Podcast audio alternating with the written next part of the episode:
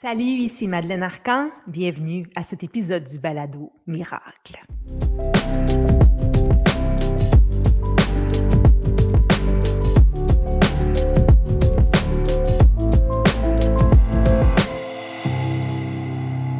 Aujourd'hui, au Balado, je rencontre le yogi de Wall Street, Éric Giasson.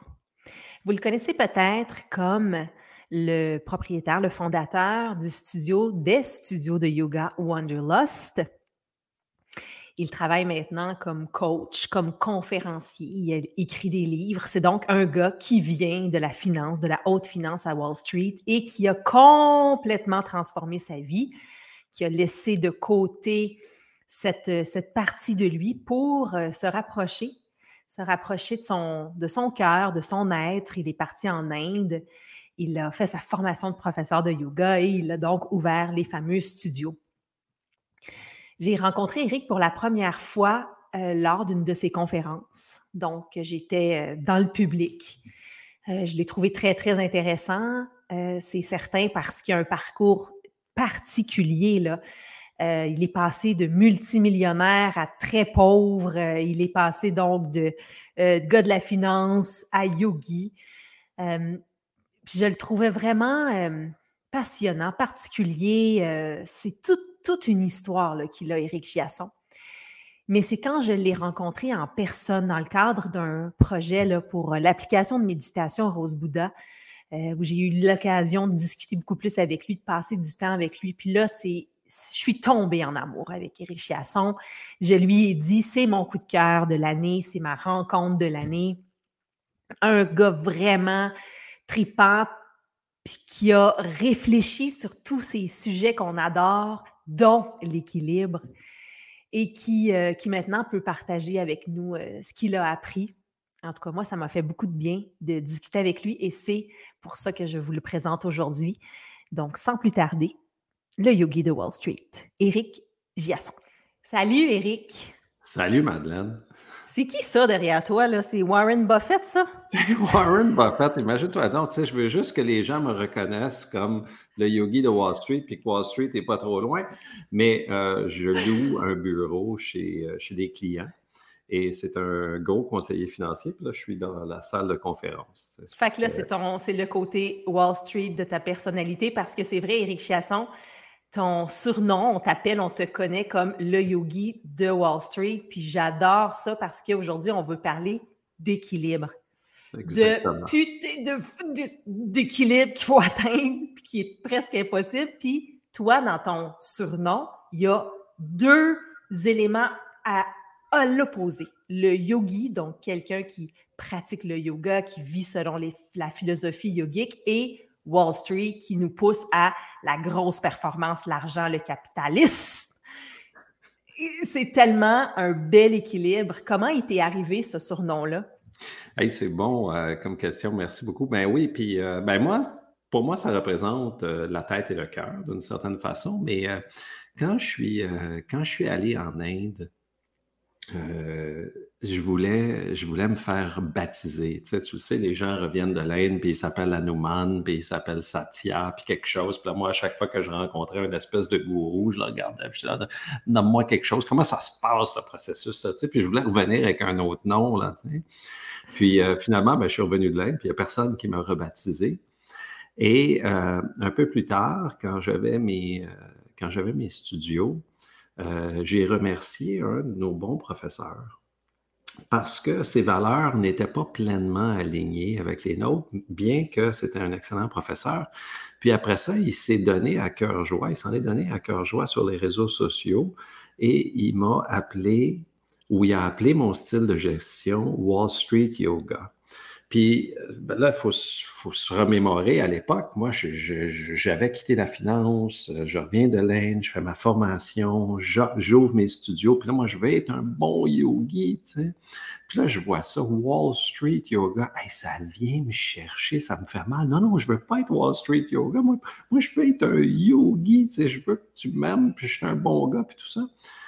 Puis après ça, ben, j'y ai pensé, puis j'ai réfléchi. J'ai dit non Je suis Wall Street Yoga, je suis le yogi de Wall Street, je suis l'équilibre entre la tête et le cœur, puis tout ça fait partie de moi. Puis le but un petit peu d'une, quand tu te fais rebaptiser en Inde, c'est de remémorer ta mission d'une certaine façon. Tu sais, puis une des personnes qui m'a inspiré le plus, c'est Dick Albert, rebaptisé Ramdas serviteur de Dieu. Ça fait qu'à tous les jours, il se rappelle qu'il est le serviteur de Dieu. Puis ben moi, à tous les jours, je me rappelle ce précieux équilibre qui est tant difficile à atteindre, puis qui nous permet ben, d'avoir une vie euh, en paix, sereine, et puis euh, aspirer au, bonheur, si on veut. ça fait puis c'est fragile et c'est difficile, l'équilibre. Toi, euh, dans ton parcours, allé en Inde parce que tu avais atteint le déséquilibre total dans ton expérience à Wall Street. Il y a quelque chose là-dedans que tu es allé équilibrer en allant de Wall Street à l'Inde. Ouais. Sauf que je l'ai rééquilibré par un déséquilibre aussi. Mmh. Puis, euh, puis, tu moi, ma, mon rêve, euh, puis un rêve de, par mon conditionnement social, de par les images que tu vois, de par où est-ce que je me suis retrouvé, c'était de faire euh, de l'argent, de l'argent, de l'argent, d'être bon, d'être reconnu, d'avoir le, regard des autres. Puis bon, ben, ça m'a amené deux fois à New York. Je travaillais pour euh, Morgan Stanley, mais en 2008, je travaille pour le plus gros hedge fund macro au monde. Et c'est c'est comme les Yankees là, de, de la finance, c'est les superstars, c'est les meilleurs traders au monde qui sont pour cette équipe-là, qui travaillent pour des hedge funds, mais d'ailleurs, chez Brevin Howard, c'était les meilleurs des meilleurs. Puis le salaire moyen chez Brevin Howard, c'était l'équivalent comme de la 6,49, si tu veux. Fait que finalement, j'étais rendu à ce que je pensais qui était mon rêve. La crise de 2008 arrive, Brevin Howard décide de fermer ni plus ni moins son bureau de New York, le siège social est à Londres me met dehors en même temps que 500 000 personnes en finance perdent leur job, en même temps que 8-9 millions d'Américains perdent leur job. Puis moi, j'avais les mains dans le plat de bonbons, puis là, tu viens de m'enlever le plat de bonbons, puis je pensais que c'était ça que j'avais besoin pour exister, pour avoir la reconnaissance, pour être heureux. Puis là, il n'y avait aucune job, là, ben, premièrement, c'était difficile de se trouver quelque chose parce que, je veux dire, euh, Lehman Brothers a fait faillite, Morgan Stanley a failli faire faillite. Fait que tu appelais des gens pour avoir un travail, puis les gens ne savaient même pas si la boîte pour laquelle ils travaillaient était pour exister dans une semaine ou deux. Mais moi, je pensais que c'était ça que je valais. Puis ça, c'était comme le, sommet, si tu veux. N'importe quoi à comparer de ça était moins.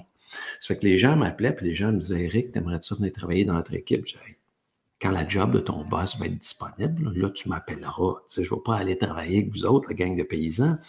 Fait que les opportunités ne sont plus venues, puis sans trop comprendre, la finance, le monde de la finance m'a blessé, m'a fait de la peine, m'a enlevé ce que je pensais que je méritais, ce que je pensais que j'étais, puis je me suis fait une promesse de non souffrir non-souffrance, si tu veux, puis j'ai repoussé la réalité économique et sociale, j'ai repoussé la finance, j'ai repoussé mon réseau, j'ai repoussé tout le côté Wall Street, puis je suis allé me cacher mais ben, en Inde, puis dans le yoga, tu sais, puis je me suis laissé pousser la barbe, je me suis acheté une robe, puis j'ai mis des colliers dans le cou, puis des gougounes, puis là, j'ai fait, ni plus ni moins, j'ai voyagé euh, pendant un an et demi à la recherche de quelque chose, à la recherche de, de pas souffrir là, à la recherche du bien-être que je pensais qui était à l'extérieur de moi. Ça fait que oui, je me suis rééquilibré, mais dans le déséquilibre. Quand tu es uniquement dans ta tête, tu tires sur la vie pour qu'elle rentre dans ton modèle, tu tires sur le bonheur. Puis quand tu es uniquement dans ton cœur, ben, tu repousses la réalité économique et sociale, tu repousses les souffrances potentielles, puis venez pas me chercher, tu sais, venez pas me chercher. Là, moi, je fais semblant que la vie va bien, tu sais, puis, c'est cute, là, mais dans, tu sais, pour moi, c'est une prison dorée. Mais ben, les deux sont des prisons dorées, d'une certaine façon. Quand tu tires ou quand tu pousses sur la vie, tu ne permets pas d'être en harmonie à la vie, puis tu ne permets pas de, la vie, ni plus ni moins, de passer à travers toi, puis de maximiser le, le, potentiel de la vie, puis tu... Je veux dire, c'est... Il y a des douleurs dans la vie, tu sais. Mais ce que tu vas faire avec la douleur, ce que tu vas faire avec les défis, va faire en sorte que d'un côté, tu vas avoir le bien-être ou de l'autre côté, tu vas avoir la souffrance. Puis quand tu tires ou quand tu repousses, tu manifestes ni plus ni moins la souffrance. Fait que ça, ça n'a pas marché non plus. Trop intense dans ton côté yogi, là, comme le débalancement de l'autre côté. Mais en même temps, Eric, toi, tu avais euh, la chance d'avoir des sous et de pouvoir partir en Inde. Mais il y a plein de gens qui nous écoutent qui se sentent en déséquilibre par rapport à leur travail puis ce qu'ils aimeraient faire de leur vie, mais qui peuvent pas juste dire, gars, bye, moi je décroche puis je deviens prof de yoga. Comment on fait pour atteindre un meilleur équilibre quand on est dans, dans une réalité là, qui nous permet pas juste de, de décrocher, tu sais? C'est une bonne question. Je suis content que tu l'adresses. Puis, euh, quand, quand mon, changement est arrivé, là, quand j'ai passé de la finance euh, au yoga, ben, je veux dire, ça a attiré l'attention de plusieurs médias. Puis je suis allé comme à une dizaine d'émissions de télé. Je les ai toutes faites à peu près, sauf euh, tout le monde en parle, puis à la radio, tout ça. Puis, puis, les, gens disaient ça un peu comme tu le dis. Ah ouais, c'est facile pour toi, là, quitter le monde de la finance, puis d'aller être réfugié dans le monde du yoga, puis prendre ta retraite, ni plus ni moins quand tu as de l'argent. Puis effectivement, que j'avais de l'argent à ce moment-là. Mais comme j'étais en déni, puis même si j'avais un montant suffisant d'argent, plusieurs millions de dollars à 43 ans pour prendre une belle retraite, c'était moins que ce que j'aurais fait si j'étais resté en finance. Fait qu'au mm-hmm. lieu d'être riche de ce que j'avais, j'étais pauvre de la différence. Puis une de mes croyances limitantes était que la vie ne méritait pas d'être vécue pauvre. C'est que moi, j'étais un petit peu comme dans Leaving Las Vegas, si tu veux j'ai tout gamblé mes économies, puis, en bout de ligne, je me disais, ben, si je fais de l'argent, je le mérite, puis si je le fais pas, ben, je vais me suicider, tu sais. Puis, euh, ce qui fait que j'ai tout, tout, tout, tout dilapidé mes économies. Puis quand j'ai ouvert mon, studio de yoga, le dernier 30 000 pour payer pour les, aménagements, il est venu de ma carte de crédit. Je suis allé jusqu'à la dernière goutte. Fait que pour répondre à ta question, comment est-ce que je m'en suis sorti? sais? Mais ça, j'étais vraiment, comme tu dis en anglais, j'étais dans le gutter, j'étais dans, dans le dallo, j'étais sur le bord de la rue, d'une certaine façon. Puis comment est-ce que je m'en suis sorti? Ben, c'est d'avoir des objectifs. Puis c'est essentiel d'avoir des objectifs, des buts dans la vie. Puis mon premier objectif ben, était de devenir professeur de yoga. Fait que j'avais un objectif, je voulais être professeur de yoga, je voulais être bon, je voulais essayer d'aider les gens aussi qui étaient pris dans leur tête, essayer de transmettre le bienfait que ça me faisait. Puis mon deuxième objectif ben, a été d'ouvrir les studios. Fait que moi, d'un point de vue probabilité, là, OK, j'aurais jamais dû être professeur de yoga en 2008, je travaille pour les Yankees de la finance. Tout le monde est payé le salaire de la 649. Puis en 2010, je fais ma formation pour être prof de yoga. Mais une chance que j'ai été prof de yoga parce que c'est ce qui m'a permis de faire, si tu veux, une réinsertion sociale puis une réinsertion vers l'équilibre. Ça fait que c'est d'avoir un objectif, de travailler vers cet objectif-là. Puis après, quand les studios sont arrivés, ben les gens étaient attirés par ce que, ce que je représentais, l'équilibre, si tu veux. Ça fait que j'ai commencé à faire de l'accompagnement, du coaching, j'ai commencé à faire des conférences, les livres sont arrivés après. Puis, euh, puis l'équilibre, ça, ça évolue à travers le temps. Ça évolue selon ta compréhension de l'équilibre, ta compréhension de où est-ce que tu en es, ta compréhension de tes peurs, ta compréhension de la définition dans laquelle tu t'es enfermé, ton rôle, ta compréhension de tes croyances limitantes. Puis, puis pour moi, ben, je le sentais déjà depuis quelques années, là, ben, j'aimais ça, être entrepreneur, être propriétaire de studio yoga, enseigner le yoga, mais je sentais que j'étais pas en équilibre là-dedans. Je mmh. sentais que je réalisais pas pleinement mon, potentiel, ce que j'avais à offrir, confiné, si tu veux, euh, dans ce rôle-là. Puis, euh, mais tu tu l'entends, ta petite voix, ta sagesse te le dit, hey, t'es pas à ta place. C'est pas ça que tu devrais faire. Oui, mais en même temps, tu as des comptes, tu as des enfants, puis, euh, puis tu as un studio, puis tu as emprunté de l'argent, puis tu as deux studios, puis tu as des employés, puis tu te définis de cette façon-là. Ça fait que tu peux pas quitter. Fait que là, tu es, là-dedans. Là, ben tu oui, oui c'est ça, on est tous là-dedans. Là, les peurs qui arrivent, mmh Puis finalement, ben, le 15 mars 2020, quand M. Legault a annoncé le, confinement, nous on avait deux gros studios, 10 000 pieds carrés, cinquantaine d'employés, professeurs, avec 10 000 clients, si tu veux, tu sais mais ça nous mettait en difficulté financière, comme la plupart des, entreprises. Puis j'ai dit à ma femme, à ce moment-là, le, moment qu'on a appris qu'on fermait, j'ai dit, ça va être vraiment difficile, mais je pense que c'est une bonne chose pour moi. Hmm. Puis moi, je comprenais que je devais m'affranchir de ça pour justement rester en équilibre, puis offrir ce que j'ai à offrir aux, aux exécutifs, aux cadres, et euh, comme en coaching bien en, conférence. Puis en te rapprochant aussi, comme tu dis, de ta petite voix, de ta sagesse, en y, laissant la place pour s'exprimer hmm. parce qu'il y a certaines activités qui ont cessé, puis tu as eu l'occasion de, de, mieux entendre, de mieux écouter. Moi aussi, euh, mon équilibre dans la vie, je l'ai pas atteint du tout, mais je m'en approche en étant beaucoup plus près de mes valeurs.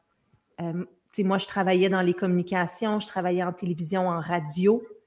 Euh, quand on a décidé avec Maxime Morin de lancer Rose Bouddha, c'est parce qu'on voulait se rapprocher de nos valeurs, puis de ce qui semblait important pour nous, c'est-à-dire d'être plus maître de notre quotidien, de notre destinée.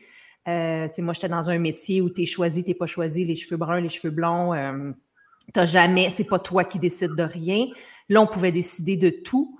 Euh, en étant dans l'éco-responsabilité, en offrant une solution écolo à l'industrie de la mode qui est très polluante, machin. Bref, on dirait que quand on écoute un petit peu plus notre voix, notre sagesse, puis qu'on se rapproche de ce qui compte vraiment, puis ça se passe. Ça, ça, en tout cas, pour nous, ça s'est passé, ça s'est placé. Puis ça m'a amené à avoir un meilleur équilibre parce qu'avec Rose Bouddha, on, pouvait aussi décider à quelle vitesse on allait. On, on rend tout ça bien ben gros, bien ben vite, puis on travaille 100 heures par semaine ou, ou pas. Puis nous, on a décidé que c'était pas ça. Mais c'est difficile de l'entendre, c'est difficile de prendre l'appel, c'est difficile de dévier de la sécurité, c'est difficile, de dévier de ton conditionnement, des croyances, de si, du jugement des autres, de ce que tu te sers pour te sécuriser. qu'est-ce qui a fait que tu as pris l'appel? Qu'est-ce que tu as fait? Tu as eu, as eu le courage? Ben, je trouve ça le fun que tu le demandes parce que moi, j'ai trouvé ça facile parce mm. que j'avais toujours un plan B. Tu sais, c'est pas genre, OK, là, mm. je laisse ma job mm. de journaliste euh, culturel à Radio-Canada et je me lance en affaires. C'était pas ça. C'était, j'ai ma job, mais ah, on va acheter 200 mètres de tissu, puis on va, les, le faire imprimer, puis on va voir si on le vend.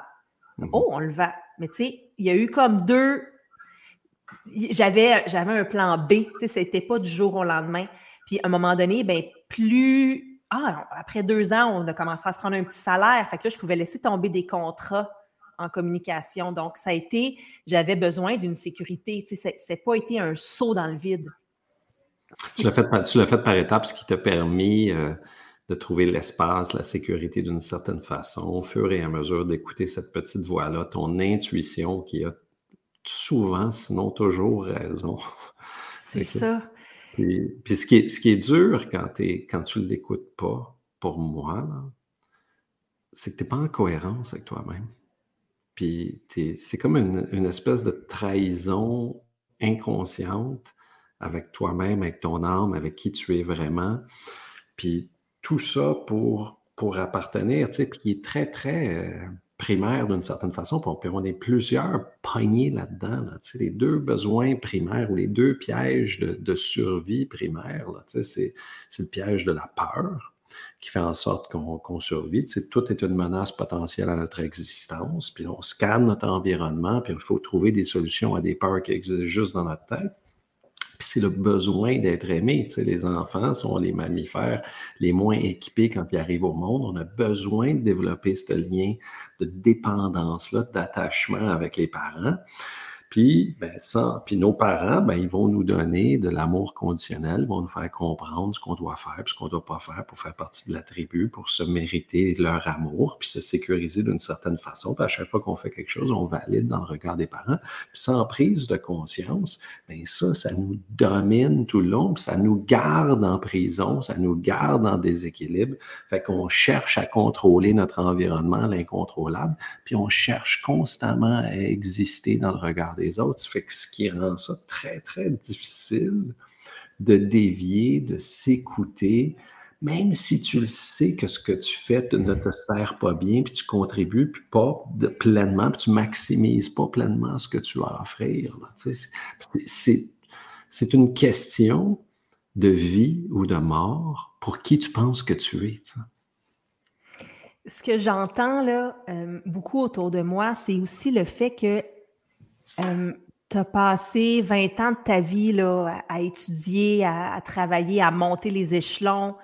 Euh, autour de moi, là, dans la communauté, euh, il y a beaucoup de filles, euh, je dis des filles parce que Rose Bouddha, c'est des vêtements pour femmes, donc automatiquement, on attire beaucoup de femmes, mais qui sont professionnelles, qui, ont des grosses jobs.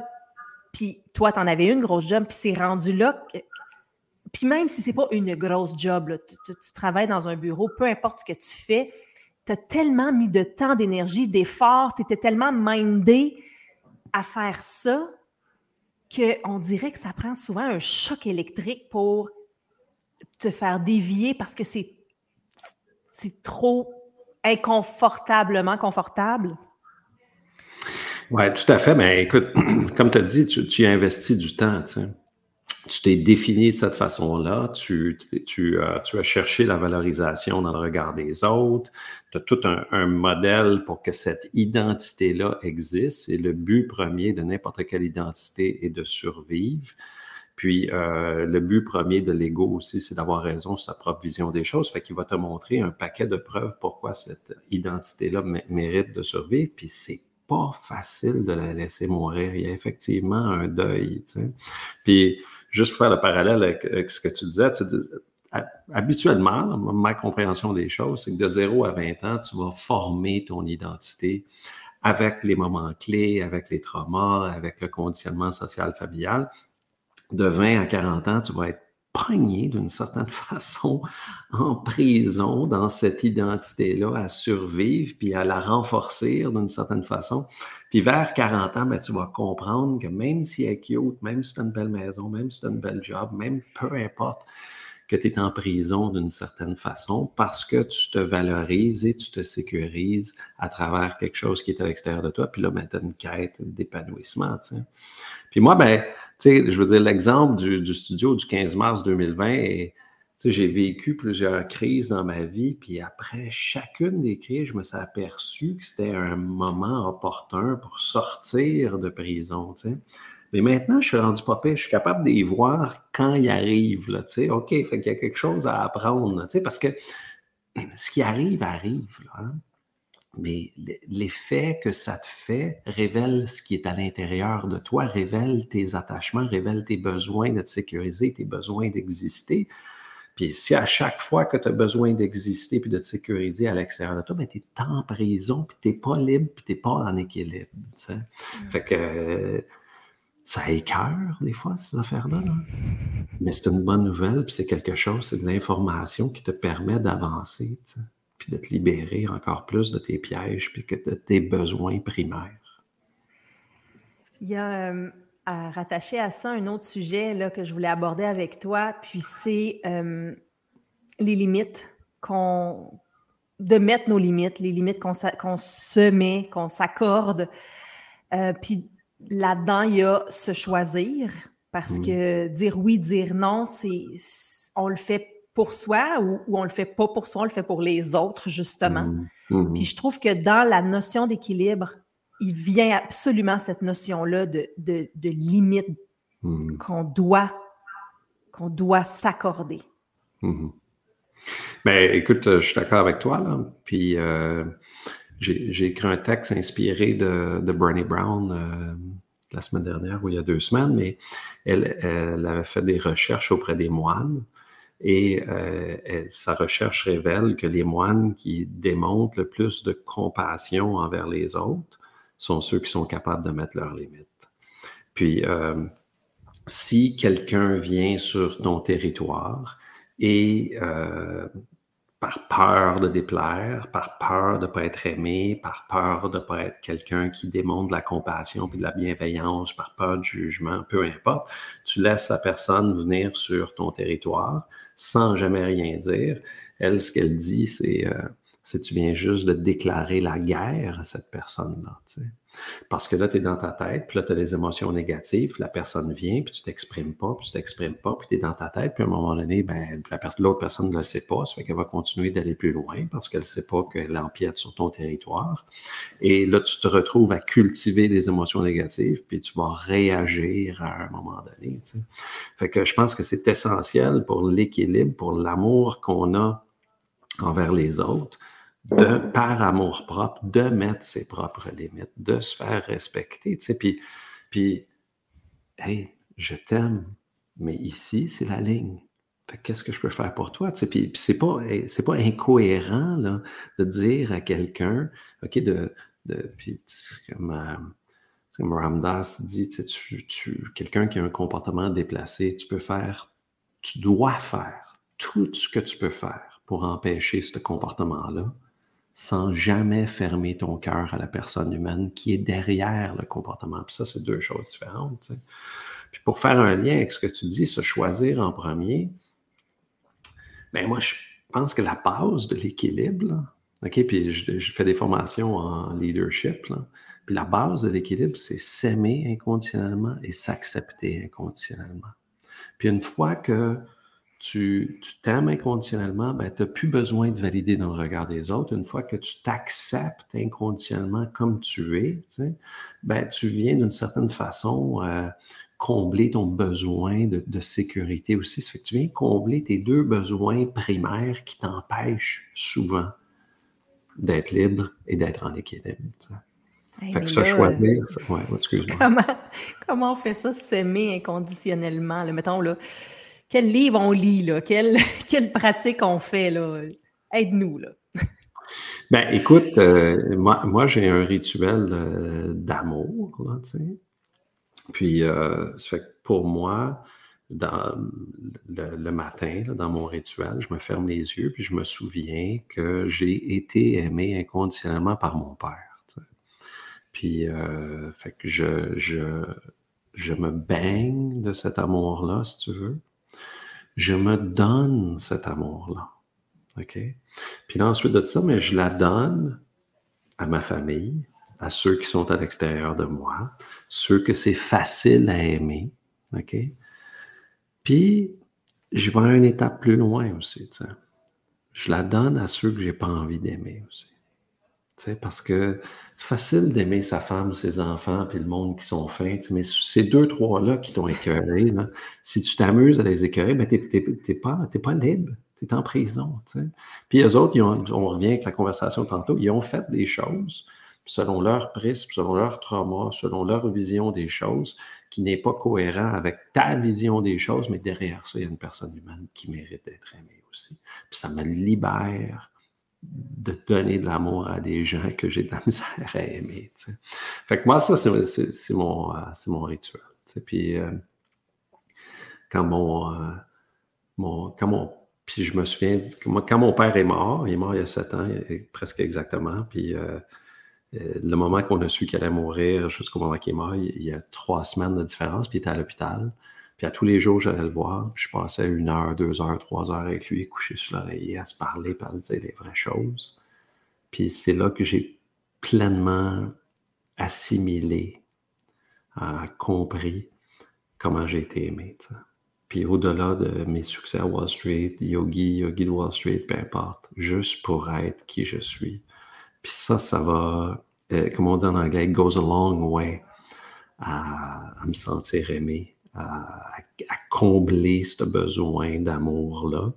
Puis c'est plus facile de m'aimer moi-même aussi. Puis, euh, puis s'aimer soi-même, ça ne veut pas dire se demander la perfection. Moi, je suis une mm-hmm. personne humaine, je me trompe. Puis euh, je me trompe tout le temps, puis je suis en, apprentissage vers cet équilibre-là, puis vers cette liberté-là. Puis, puis je suis chanceux, moi, parce que j'ai marié mon détecteur de mensonges. puis ma femme est avocate. Et elle n'est pas tellement dans la spiritualité, mais euh, c'est une avocate qui a le sens du, euh, pas righteousness, mais de ce qui est juste et ce qui ne l'est pas. Et j'écris deux textes par semaine, puis c'est elle qui les corrige. Et euh, quand je, parce que je suis une personne humaine, quand je ne suis pas parfait, puis quand je dévie de ce que j'ai écrit dans mes textes, ma femme n'hésite pas à me dire, ça, c'est pas comme dans tes textes. Puis ça m'écœure parce que moi, encore une fois, je veux être aimé, je veux être bon, je veux être parfait. Fait que je le fight, tu sais, 30 secondes, une minute, deux minutes, cinq minutes, puis après ça, mais ben, je m'aperçois que le but n'est pas d'être parfait. Le but est de continuer à apprendre, d'évoluer vers la liberté et vers l'équilibre. Puis ne pas être parfait n'est pas incohérent à s'aimer pleinement. Tu. Absolument, absolument c'est vraiment entrer en amitié avec soi-même, comme dirait Pema Chaudron. Euh, entrer en amitié avec soi-même, ça veut dire s'aimer tel que l'on est, être son meilleur ami. Comment tu agirais avec ton meilleur ami? Tu n'attends pas de lui qu'il soit parfait, mais parfois on tente de se l'imposer à nous. Puis, de ce que j'entends de la belle discussion qu'on vient d'avoir, se remettre en priorité, se redonner se redonner de l'importance, donc s'aimer, va faire qu'on va être mieux capable de s'exprimer, de mettre nos limites, de se respecter, de s'écouter, d'entendre ce que notre voix intérieure nous dit et de se rapprocher de nos valeurs, de se rapprocher de ce qu'on veut vraiment faire et donc peut-être tranquillement s'approcher de l'équilibre. Tout à fait. Tout à fait. Puis l'équilibre, ça se cultive au, quotidien, de, cette façon-là. Tu l'as parfaitement bien résumé. Un choix à la fois, une réflexion à la fois. Puis... Oui. Mais, mais, mais de, de s'aimer, de ne pas accumuler, te permet justement euh, d'avoir de la perspective, te permet d'être plutôt dans ta conscience que dans ton mode par défaut, ton aspirationnel, ton instinct de survie, puis te permet euh, d'agir et non de réagir, puis te permettre d'agir pour contribuer, pour faire une différence, et non de réagir pour te protéger ou exister. Puis ça, c'est une différence immense. Puis, elle est là, l'équilibre. Puis elle est justement dans notre capacité d'agir au quotidien. Puis si on réagit, ben, c'est comme en, en méditation. sais c'est comme quand tu pars dans tes pensées puis tu reviens, tu n'es pas un mauvais méditant, c'est pas une mauvaise méditation pour autant. Et just is, c'est ça, puis tu te ramènes. Merci tellement, Éric Chiasson, d'avoir participé à ce balado. Euh, c'est vraiment, vraiment le fun de t'entendre. Tu es vraiment le yogi de Wall Street. tu portes très bien ton nom. Et maintenant, pour moi, le yogi de Wall Street, ça va me faire penser à équilibre. Merci beaucoup, Eric. Ouais, merci beaucoup à toi, Madeleine.